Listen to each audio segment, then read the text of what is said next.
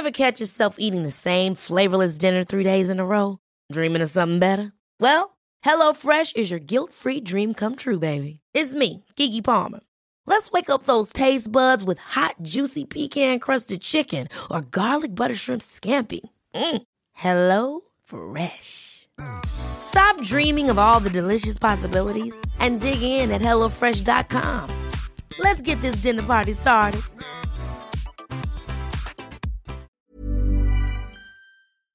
Bueno, este martes el subsecretario de Prevención y Promoción de la Salud, Hugo López Gatel, afirmó que Morelos está en riesgo de tener una saturación hospitalaria por pacientes con COVID-19. Sin embargo, el secretario de Salud de la entidad, Marco Antonio Cantú, rechazó esta, esta, esta posición.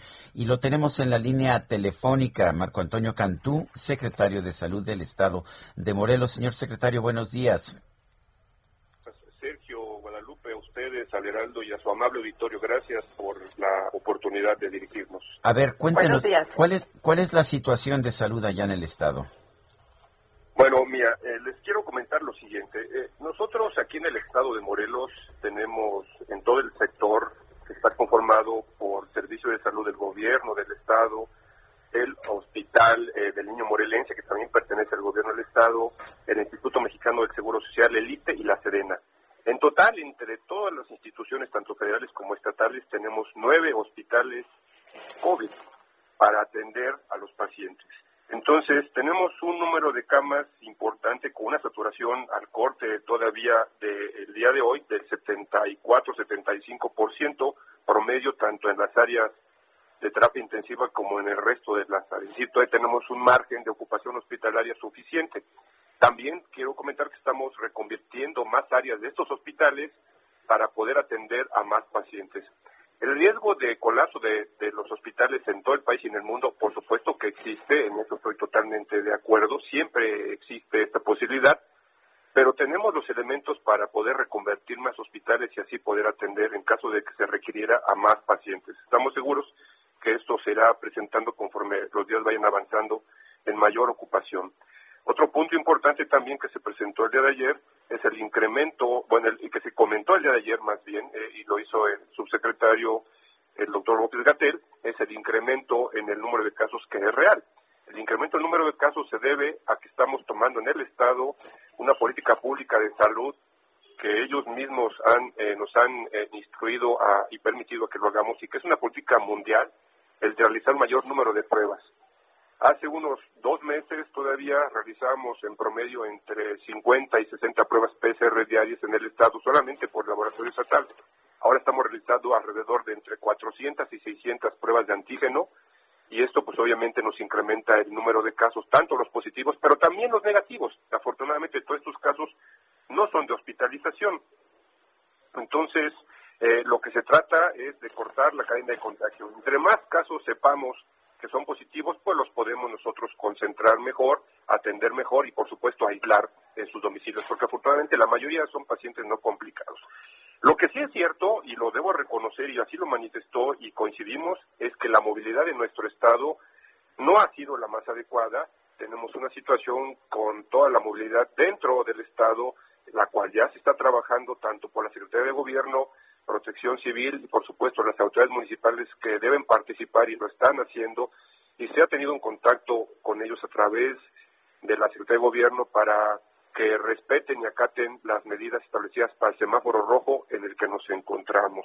La movilidad también que se da de la Ciudad de México hacia acá cada fin de semana, pues nos hace que tengamos una, una curva un poco inestable con picos, bajadas, subidas, y esto lo vemos cada fin de semana y todos los que viven en la Ciudad de México y vienen a Morelos lo pueden constatar y ahí estamos también trabajando para tratar de disminuir esta movilidad. Entonces, en conclusión, Sergio, sí tenemos una situación complicada en el Estado con respecto a la movilidad.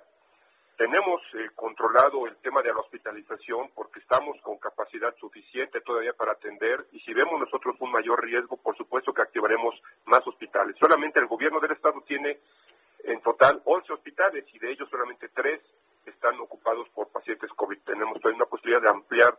Ahora, tenemos también acciones de salud pública que se han realizado, que también se comentaba y se sugería que las hiciéramos, y muchas de ellas ya se han hecho. ¿Cuáles? Aquí en Morelos se estableció el uso obligatorio del cubrebocas. Diseñamos un, un, prototipo de eh, estrategia que se llama escudo de la salud y que consta precisamente del uso obligatorio del cubrebocas, del lavado de manos, correcto, con alcohol gel y algo muy importante, la sana distancia. Se tiene prohibido llevar a cabo eventos masivos, conglomeración de personas e inclusive ahora que se avecinan los temas políticos también se generó un acuerdo para que todas las campañas que se vayan a realizar estén muy, muy acotadas y en este momento están prohibidas realizarlas de acuerdo al color del semáforo en el que nos encontramos. En conclusión, tenemos acciones que se están llevando a cabo para disminuir la transmisión de los casos. Y nada más por último, déjenme comentarles que eso es importante. Nosotros, al igual que las entidades federativas, subimos todos los datos a la plataforma federal y ellos llevan un retraso en la captura de dos semanas aproximadamente. Este retraso. Justamente le iba a preguntar de dónde salieron los datos de Gatel, ¿no? No, los datos que él da son, son datos importantes porque es lo que nosotros venimos presentando de hace dos semanas estamos seguros, es de la semana epidemiológica 4. Ahorita estamos en la semana epidemiológica 6. Entonces, ellos en sus conferencias incluso lo han manifestado, el doctor Alomía, el mismo subsecretario, van tomando los datos con dos semanas para hacer sus ajustes. Y esto es normal, es parte de, las acciones epidemiológicas que llevan a cabo. Una vez que pasan los días, harán seguramente un ajuste y lo que estamos viviendo nosotros al día de hoy en, en el estado de Morelos se verá reflejado en lo que ellos presentan entre semana y media y dos semanas más. Lo que presentaron la semana 4 corresponde a toda la movilidad que se presentó durante las fiestas decembrinas, las primeras dos semanas de enero, y esos son los datos que se vienen arrojando a nivel federal. No es que sean datos eh, falsos, son datos reales, nosotros los subimos. Solamente que sí es muy importante eso de aclarar para que no exista una confusión y se genere una controversia. Los datos que la federación presenta por ajustes epidemiológicos corresponden a dos semanas epidemiológicas antes, previas a la que nosotros tenemos actualmente. Señor secretario Marco Antonio Cantú, gracias por conversar con nosotros. Muchísimas gracias, Celso, eh, Guadalupe, muy buenos días.